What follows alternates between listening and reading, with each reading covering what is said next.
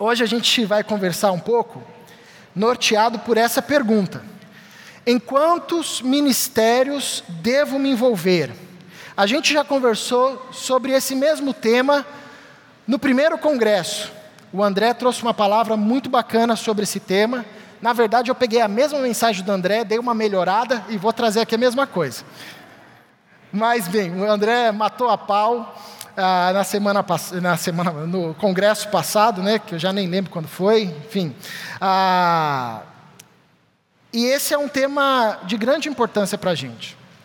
E é uma dúvida que surge muitas vezes, principalmente aqueles que estão chegando com todo o gás, o cara quer servir em tudo, se inscreve em todos os workshops, em todos os seminários, em todos os ministérios, mas a gente já viu esse filme. E a gente sabe que isso não é um caminho tão saudável, por isso a gente é, reflete nessa pergunta, né, no primeiro congresso, e, e, tornou essa pergunta uma prática, né, em quantos ministérios devo me envolver?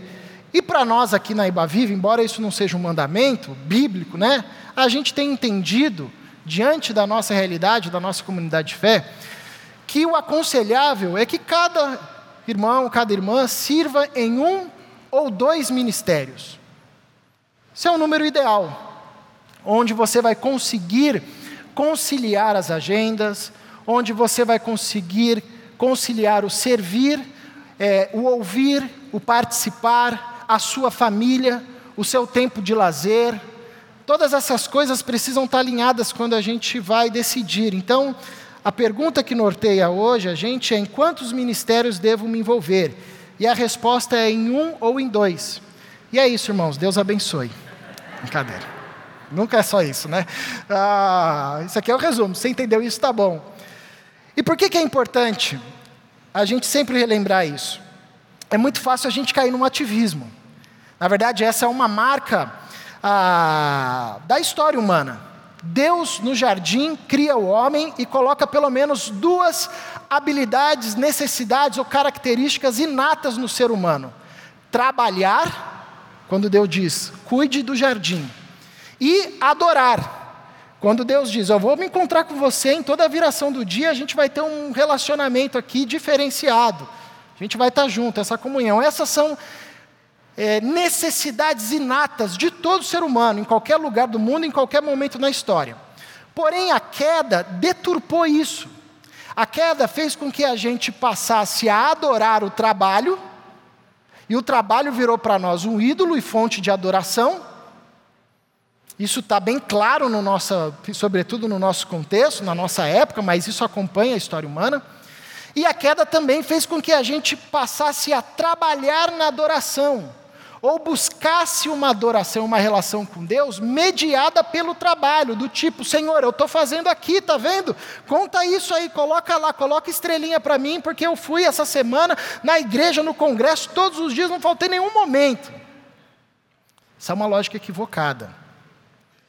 E isso, de forma prática, quando nós não discernimos bem ah, o ativismo na nossa vida e na, na, na, nossa trajetória da igreja, quem é mais, de, de mais tempo de caminhada da igreja já deve ter visto alguma experiência assim, ou já passou por essa experiência, do sujeito que começa, se envolve em muitas coisas, e aí ele vai se destacando, e a igreja sempre tem uma carência de voluntários e de liderança, isso é um problema crônico, acho que só quando Jesus voltar vai se resolver isso, e olhe lá, no céu talvez a gente até tenha um probleminha ali com voluntários também, né? enfim. Ah, mas o cara vai se envolvendo, vai se destacando, e mais coisa vai caindo no ombro dele, mais coisa. De repente, esse cara está com um monte de coisa, envolvido em um monte de ministério, a agenda dele está tomada, final de semana dele está tomado, e ele vai se sobrecarregando, ele não consegue administrar as coisas. Chega no fim do ano, ele chega para o pastor ou líder do ministério e diz: Chega, estou fora, não quero mais nada.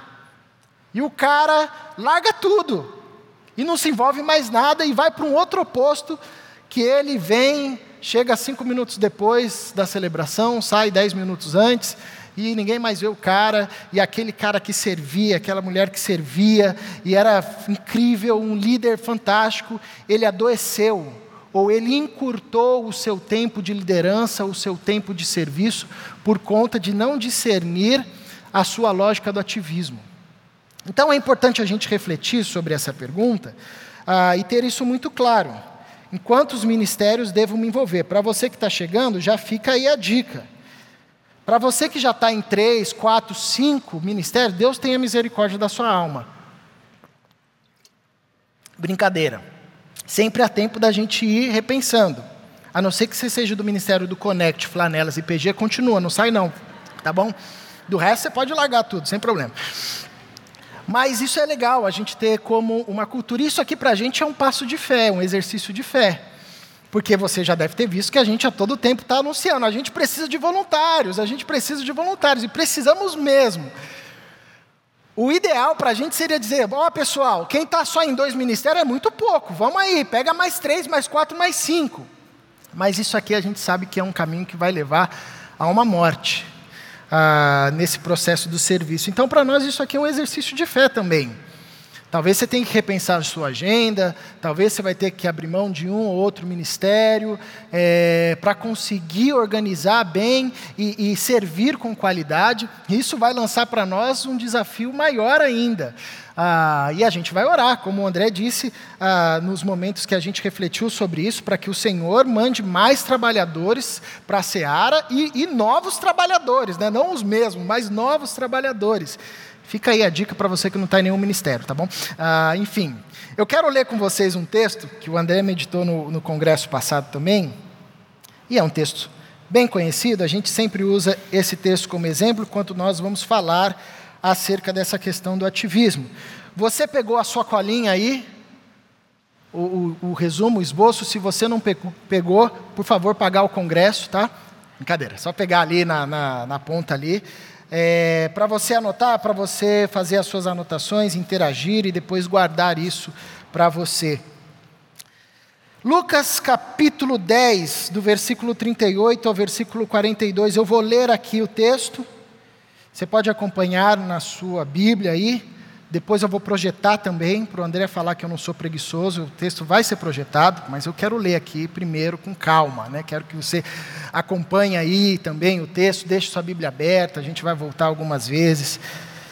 Uma história conhecida e são alguns versos onde nós encontramos assim, Lucas 10, 38 a 42. Caminhando Jesus e os seus discípulos chegaram a um povoado onde certa mulher chamada Marta o recebeu em sua casa. Maria, sua irmã, ficou sentada aos pés do Senhor, ouvindo a sua palavra.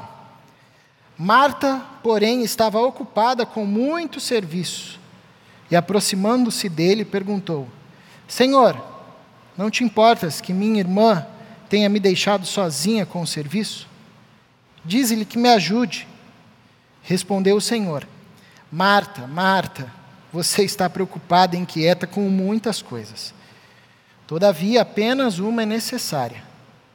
Maria escolheu a boa parte e esta não será tirada. Escolha a boa parte. Quero usar essa fala de Jesus como tema para a nossa reflexão de hoje. Mas vamos orar mais uma vez? Paizinho, Obrigado porque o Senhor já tem nos falado de muitas formas. Obrigado pela noite de ontem. O Senhor falou ao nosso coração.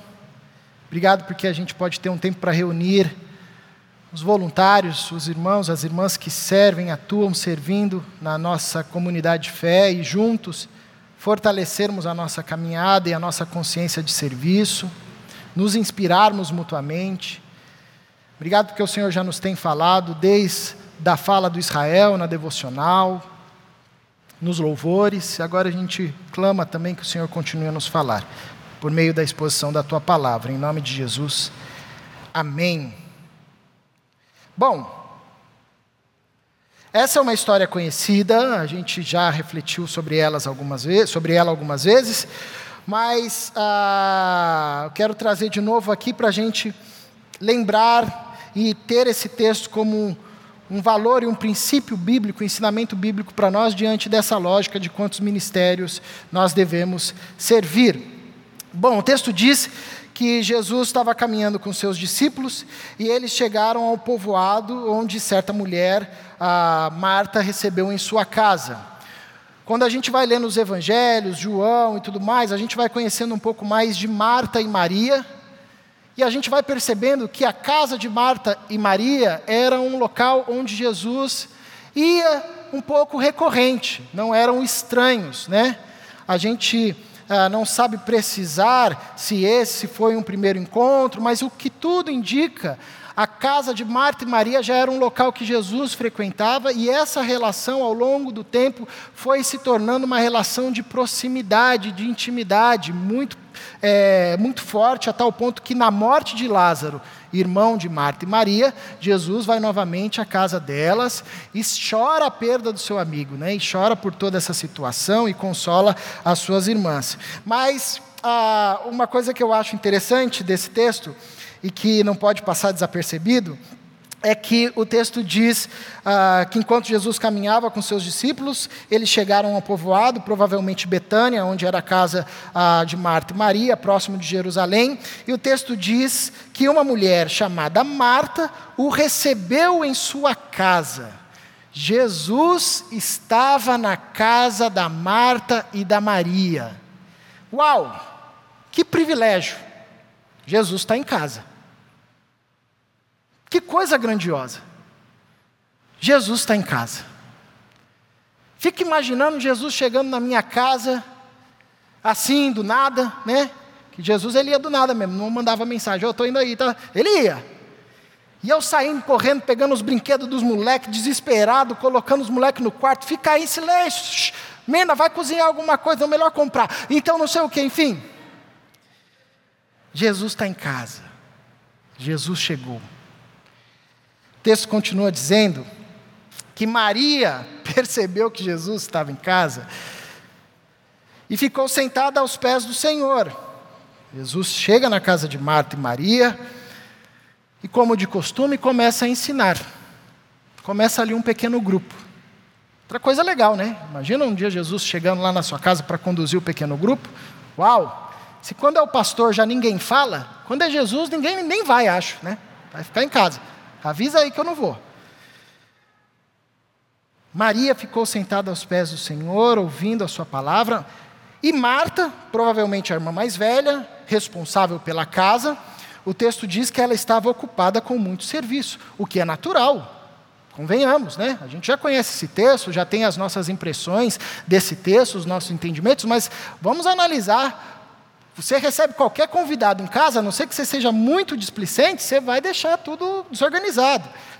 Mas se você tem um pouquinho de toque, que acho que é o primeiro diagnóstico de toque que a gente encontra aqui na Bíblia, você vai ficar super preocupado. Eu quero receber esse convidado, sobretudo Jesus, está vindo aqui na minha casa. E Maria estava muito ocupada é, e preocupada ali em servir Jesus. E a ideia aqui é, alguns até interpretam que Maria não estava apenas preocupada ou ocupada em acolher e hospedar Jesus de uma forma ok, como era costume. A gente precisa lembrar que a hospedagem sempre ah, foi até é até um mandamento entre os cristãos, né? E naquela época também era uma cultura. Ah, mas só que ela não estava ocupada numa perspectiva assim básica. Alguns até interpretam que Maria estava ali fazendo muitos pratos, estava ali querendo de alguma forma fazer algo incrível para Jesus, um encontro assim super especial, nada pode dar errado. E aqui é um primeiro destaque que eu acho que vale para a gente, para todos nós. E quando eu meditava nesse texto, eu sempre me confronto dentro da realidade pastoral. Marta estava preocupada em servir bem a Jesus, o que é lícito.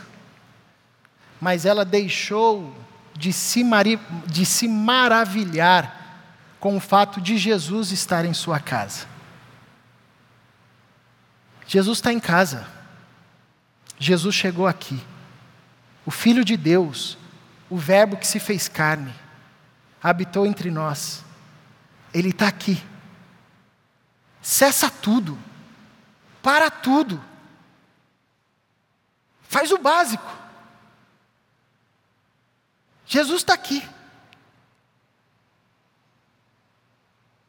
A ocupação de, de Marta de certa forma, abafou a contemplação, abafou a novidade e a beleza de saber que Cristo está entre nós, fez de Cristo um convidado cotidiano, fez de Cristo um convidado como outro. Mas Jesus estava em casa, Jesus estava na casa de Maria. É possível, a partir dessa experiência, é muito possível e é muito comum que a gente sirva e tenha um coração preocupado em servir Jesus, em dar o melhor para Jesus, em fazer o melhor para Jesus, mas perder a perspectiva do maravilhamento de que Jesus está no nosso meio, da contemplação de que Jesus está aqui, de que Jesus se faz presente, de que Ele é um convidado diferente de todos os outros, e se Ele não estiver, nada disso faz sentido. Mas se Ele estiver presente, pode ser voz e violão, no meio da chuva, tudo é ressignificado.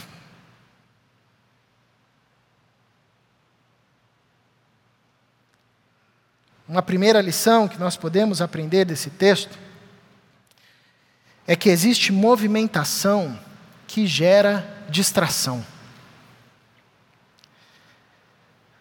Marta, e aqui não cabe a nós, e a gente nem consegue, nem é nosso papel, julgar a sua intenção, e que provavelmente sempre foi e sempre era ali das melhores, de alguma forma deixou que essa movimentação dela, esse servir, esse atuar em favor do Cristo,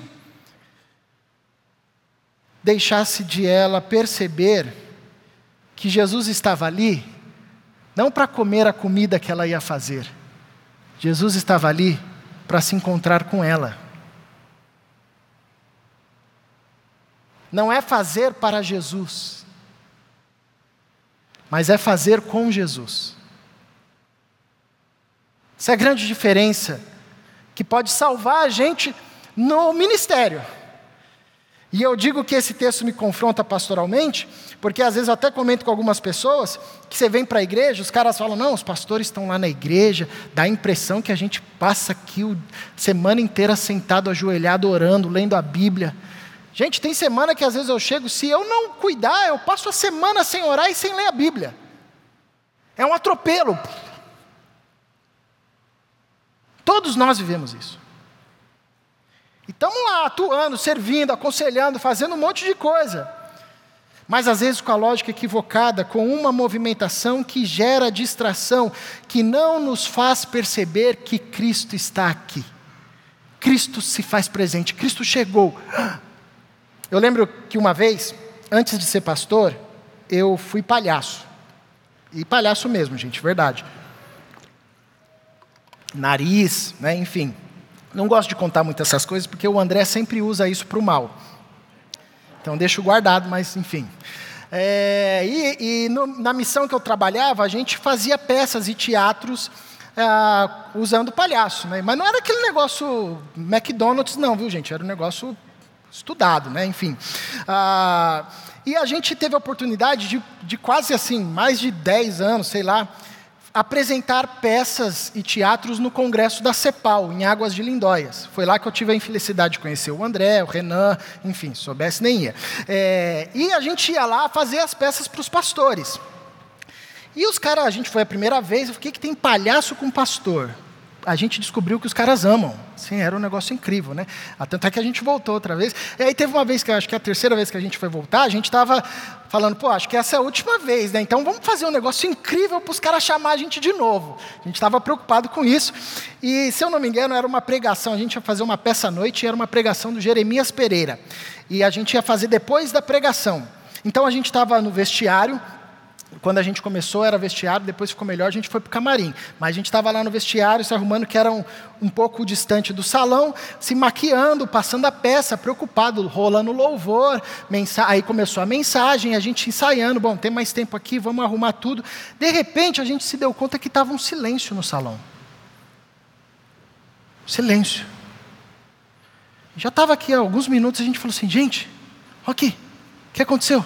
Acho que já é gente, já. Já é gente, vamos lá pegar as coisas. Pegamos umas coisas lá, saímos correndo do vestiário, os palhaços tudo correndo.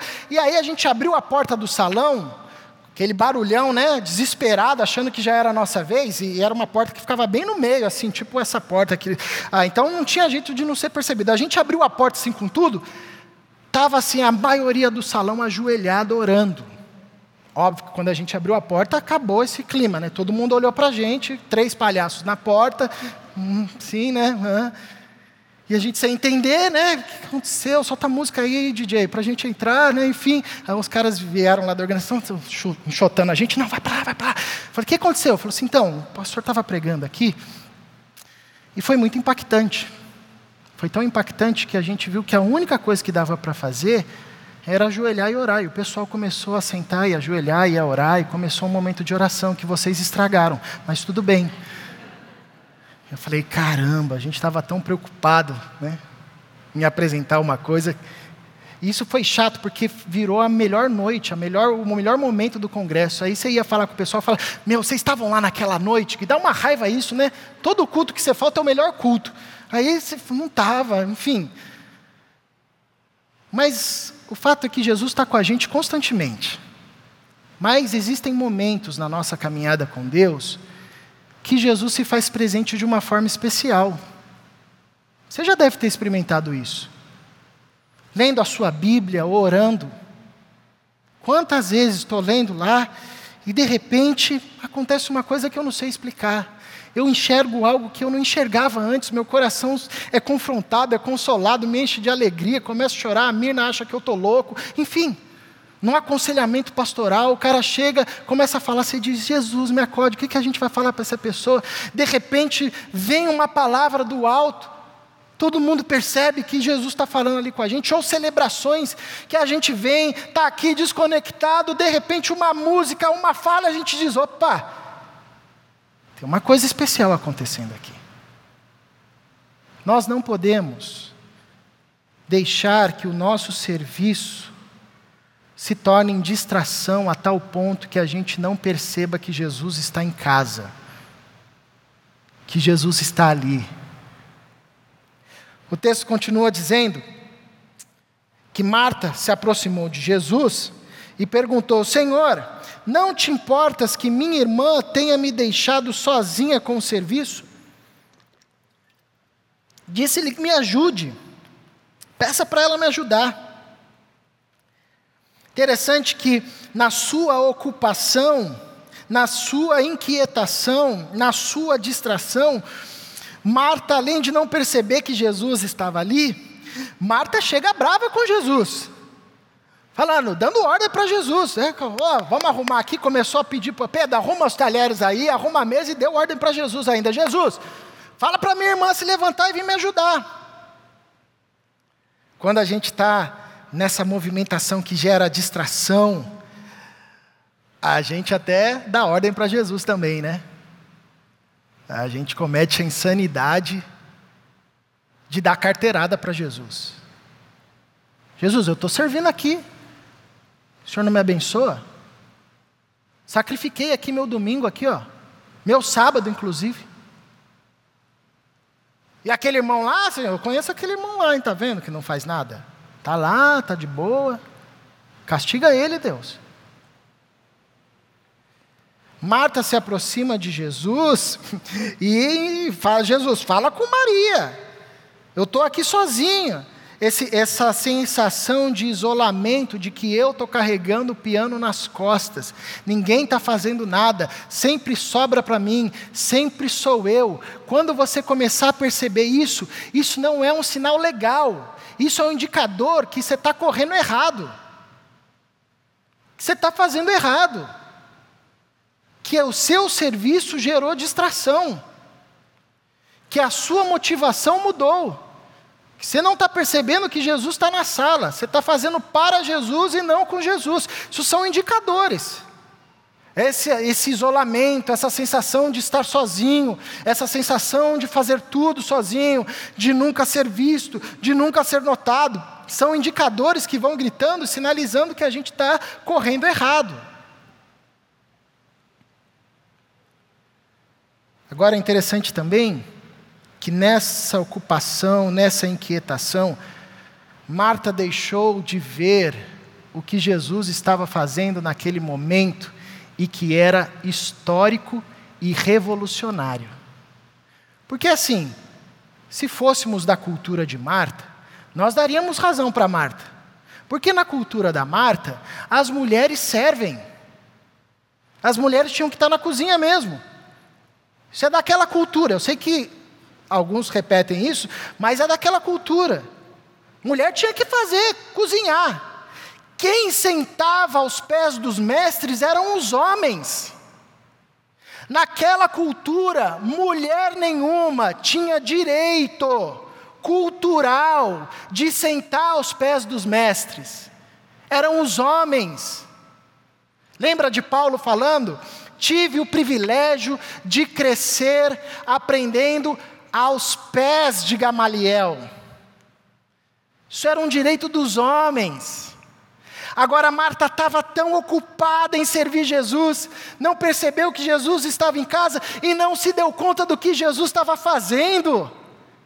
Jesus estava quebrando uma tradição, instituição morta da sua cultura, dizendo: agora as mulheres podem se assentar aos pés do Mestre dos Mestres e ouvir o que Deus tem para dizer.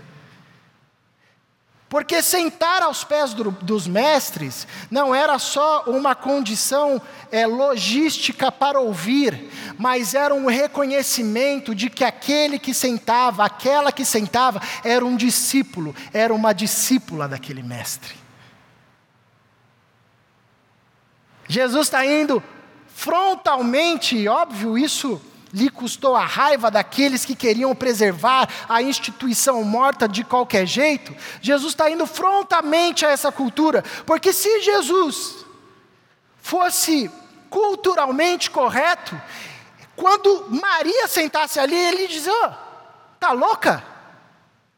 Levanta, vai trabalhar. Você está achando que você é quem? Paulo? Se liga. Mas Jesus não é assim. Jesus chama para perto aqueles a quem a instituição insiste lançar para longe. Jesus chama aos seus pés aqueles a quem a cultura da nossa época insiste lançar para longe. Marta não se deu conta do que estava acontecendo ali. Jesus estava chamando as mulheres para participar do seu ministério. E deu certo. Porque a gente sabe que os homens compunham o time de frente de Jesus. E isso é anunciado em todos os evangelhos. Mas tem uma notinha que aparece nos evangelhos que diz algo revolucionário: que muitas mulheres seguiam Jesus e que, inclusive, o ministério de Jesus era sustentado pela oferta de muitas mulheres. Então, Marta estava num movimento que gerava alienação. Além de estar distraída, ela não estava percebendo, ela estava alheia, ela estava distante do que estava acontecendo naquele momento da história, o que Jesus estava fazendo ali, o quão significativo era isso, o quão revolucionário era isso, o quão transformador era isso. As mulheres agora podem sentar aos pés de Jesus, ouvir Jesus, também são chamadas para serem discípulas de Jesus. Aliás, e é algo que o Israel sempre gosta de destacar, a notícia mais importante do mundo, que é a notícia da ressurreição, foi pregada primeiramente pelas bocas das mulheres, que não foi acreditado pelos homens. Não, vamos lá para ver se é verdade mesmo, né? Mas agora Jesus está chamando todo mundo para servir. Está rompendo essa tradição que colocava a mulher lá no cantinho. Está dizendo: venham, vocês podem sentar aqui, vocês podem ouvir, vocês também vão anunciar as boas novas do Evangelho. E a gente vê ao longo do Novo Testamento muitas mulheres testemunhando o amor de Cristo, sendo pilares da igreja.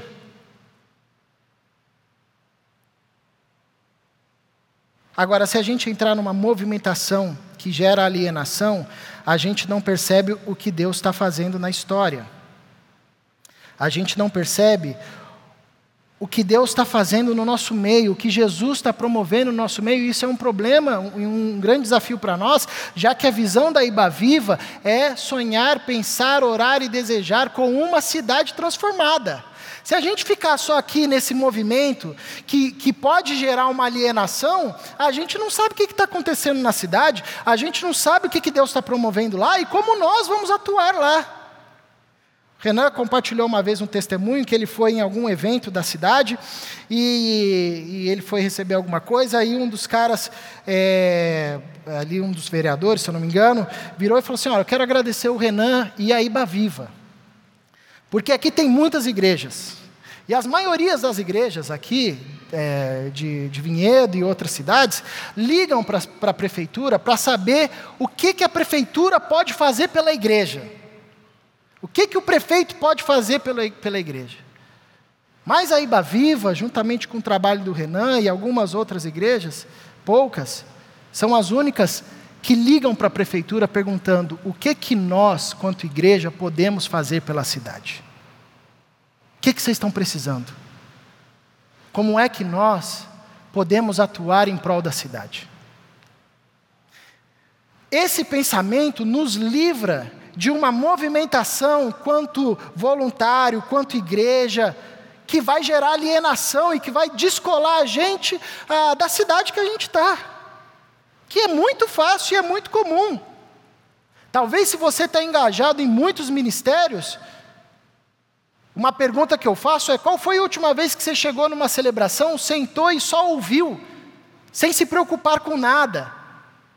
Porque a gente entra numa correria, numa movimentação que gera distração, que gera alienação. E a gente não percebe o que Jesus está fazendo no nosso meio as transformações que Jesus quer fazer no nosso meio e através de nós. O texto continua dizendo, por fim, que Jesus olha para Marta,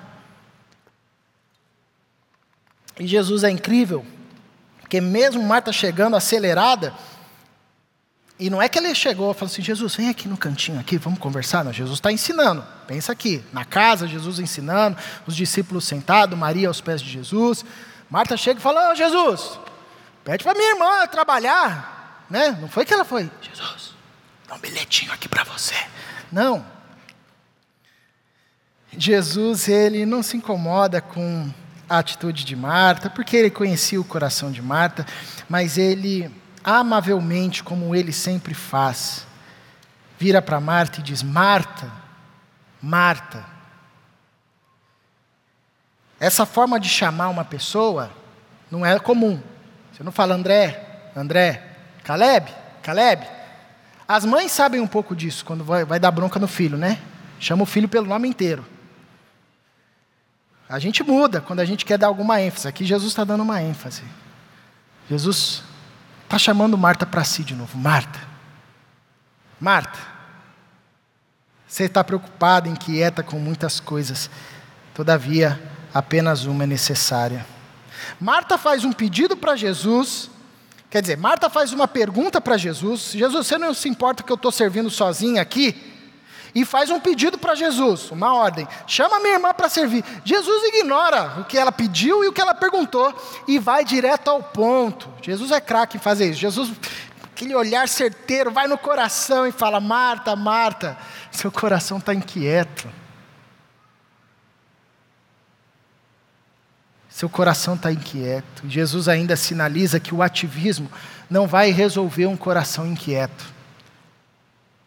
Porque uma coisa apenas é necessária. Interessante que Jesus não rejeita Maria que está ali rompendo uma perspectiva cultural, e não rejeita Marta também. Jesus acolhe Marta e diz: Vem aqui com a sua inquietação, deixa eu trabalhar na sua inquietação. Isso nos ensina que nós também podemos entrar numa movimentação que gera inquietação. Uma um ciclo de servir e de atuar e de querer fazer que vai gerando no nosso coração ansiedade, inquietação, que vai fazendo com que a gente negligencie até mesmo a nossa agenda familiar, vai gerando tumulto na nossa família, vai gerando tumulto na nossa vida como um todo. E não é esse o objetivo, e nem o desejo da gente quanto igreja. Nós precisamos aprender a conciliar e ter o nosso coração no lugar certo. E não agir a partir das nossas ansiedades, das nossas inquietações, da nossa tentativa de aparecer ou de conquistar um lugar dentro do corpo. A gente não precisa disso. Como Israel bem falou, nós já fomos inseridos nessa unidade do corpo de Cristo, é o Espírito que produz. Nós já somos aceitos. Isso basta. Porém, é uma tentação cairmos numa movimentação que gera uma inquietação. E Jesus responde para Marta dizendo: Maria escolheu a boa parte e esta não lhe será tirada.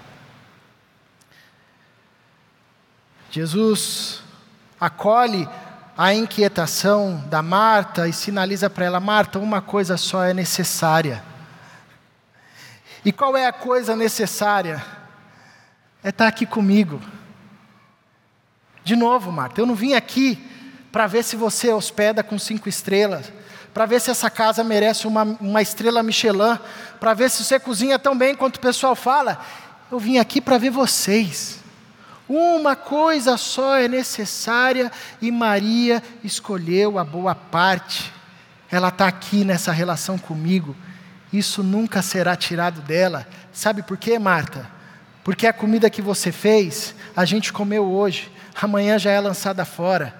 Os pratos, a mobília que se arrumou, depois vai ser esquecida. Mas isso que Maria teve aqui aos meus pés, ao ouvir e se relacionar comigo, ao perceber que eu estou em casa, estou na casa, isso nunca lhe será tirado, será levado para a eternidade. Obviamente que esse texto tá, não está querendo dizer que a gente não vai servir mais. Não, paramos, gente, agora vamos todo mundo só ouvir. Não, não é essa a lógica. Esse texto nos chama a sensatez, ao equilíbrio. Marta poderia ter feito um bolinho ali, tá bom, gente, ó, se quiser mais coisa, pede no iFood. Aqui que eu vou sentar para ver Jesus. Não precisa de muito. Às vezes a gente é assolado pela frase, né? A gente tem que fazer o melhor para Deus. Meu amigo, Deus é eterno. Nós somos finitos. Deus é infinito. Essa conta não fecha. Tudo que o ser infinito faz é infinitamente inferior ao que é, do que é o que é infinito. Deus é eterno, tudo que a gente faz é inferior ao que é eterno. Nunca vai ser o melhor para Deus, do jeito que Deus assim vai dizer, oh, agora está aqui no meu patamar. O salmista já cantou a bola para a gente. O Senhor não se agrada de sacrifícios de touros e bois porque se fosse assim eu mandaria sacrificar todos os bois e touros que eu tenho no reino, mas o Senhor se agrada de um coração quebrantado, um espírito compungido, isso o Senhor não rejeita. Os profetas nos lembram que Deus rejeita culto, Deus rejeita oração, Deus rejeita jejum. É isso que diz o profeta Isaías, capítulo 1. Deus falando: parem, parem de cantar, parem com as suas assembleias, parem com o jejum que vocês estão fazendo, parem com as orações que vocês estão fazendo, porque esse povo me adora com os lábios, mas o coração está distante de mim. Então, o texto aqui não é uma recomendação para a gente nos servir, porque aí você fala assim: quantos ministérios devo servir? Entendi, nenhum, né? Não mas é entender que nós fomos chamados para fazer com Jesus e não para Jesus. O texto diz que Maria escolheu a boa parte, e esta não lhe será tirada, nem na eternidade e nem em vida. Porque os evangelhos citam Maria, irmã de Marta, por três vezes. E as três vezes que eles citam e falam de Maria, Maria está aos pés de Jesus. Aqui, ouvindo. Em outra ocasião, na casa, encharcando os pés de Jesus com perfume em adoração. Em outra ocasião, se lançando aos pés de Jesus por dor e tristeza pela morte de seu irmão Lázaro. Não lhe será tirada nem em vida e nem na eternidade.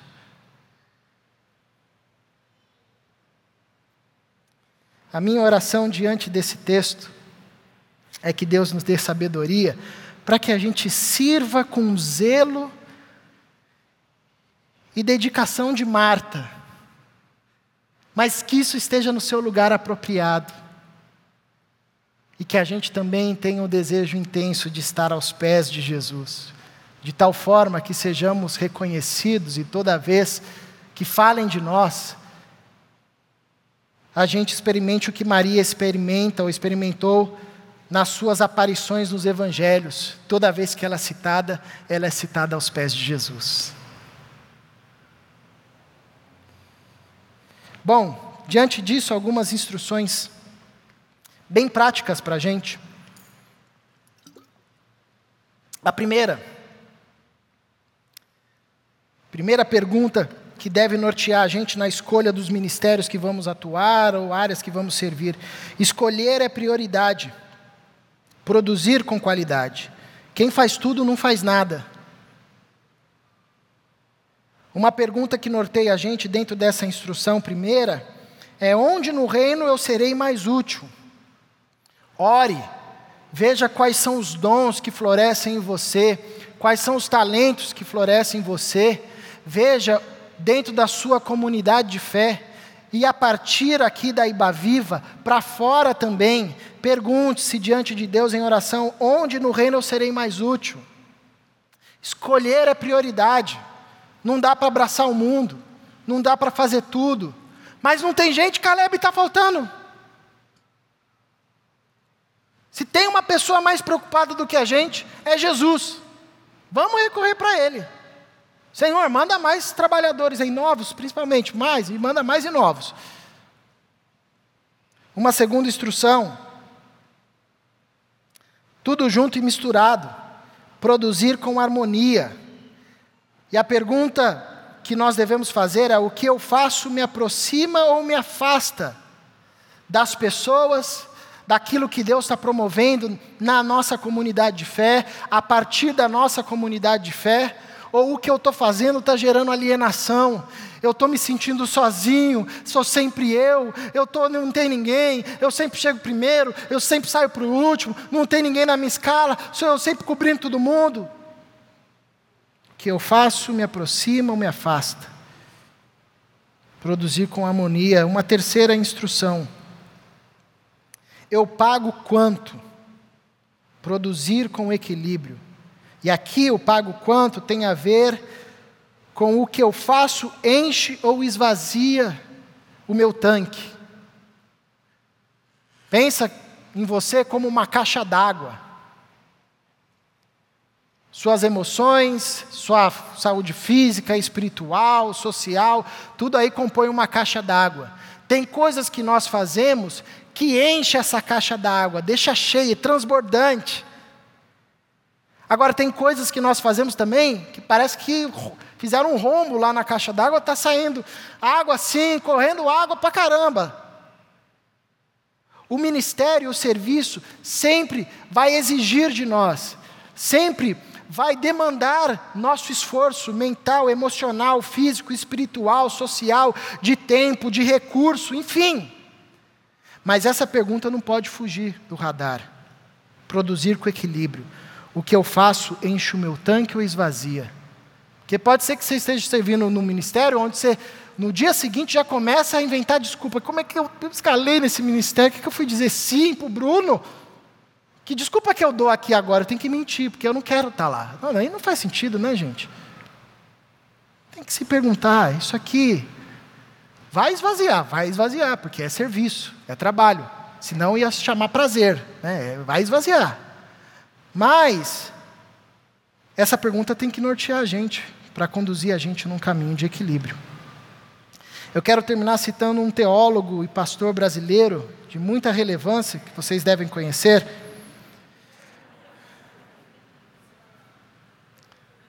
Ganhei uns pontinhos, né, gente?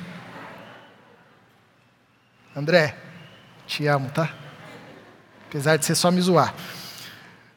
E o André disse no primeiro congresso, e é uma frase que vale a gente sempre refletir e nortear a gente. Hoje em dia, não se sobrevive por ser, por ser um ser humano, mas por produzir, por ser um instrumento de produção e de lucro.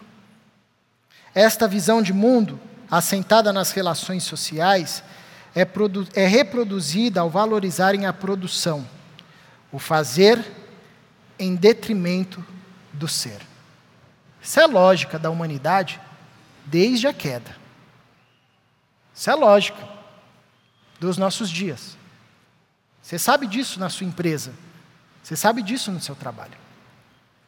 Agora, essa não pode ser a lógica. E não é a lógica no reino de Deus. Não pode de maneira alguma ser a lógica entre nós. Jesus está na sala, meus irmãos. E quando Jesus está na sala, a gente para. Deixa que o Patrick faz o louvor. A gente para e a gente senta. E a gente relembra que somos chamados não para fazer para Jesus, mas sim fazer com Jesus. Vamos orar mais uma vez?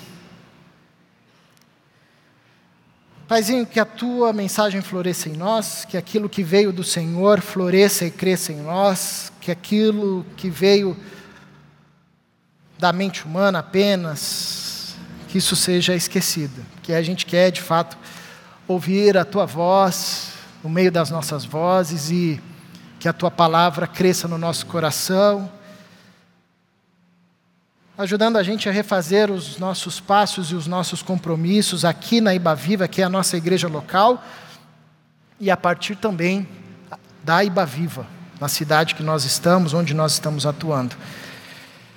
Então, que o Senhor conduza a gente hoje, ao longo do dia de hoje, desse congresso, nós te damos graças e agradecemos por cada irmão que está aqui, como é alegre a gente poder ter esse tempo, como enche o nosso coração de alegria.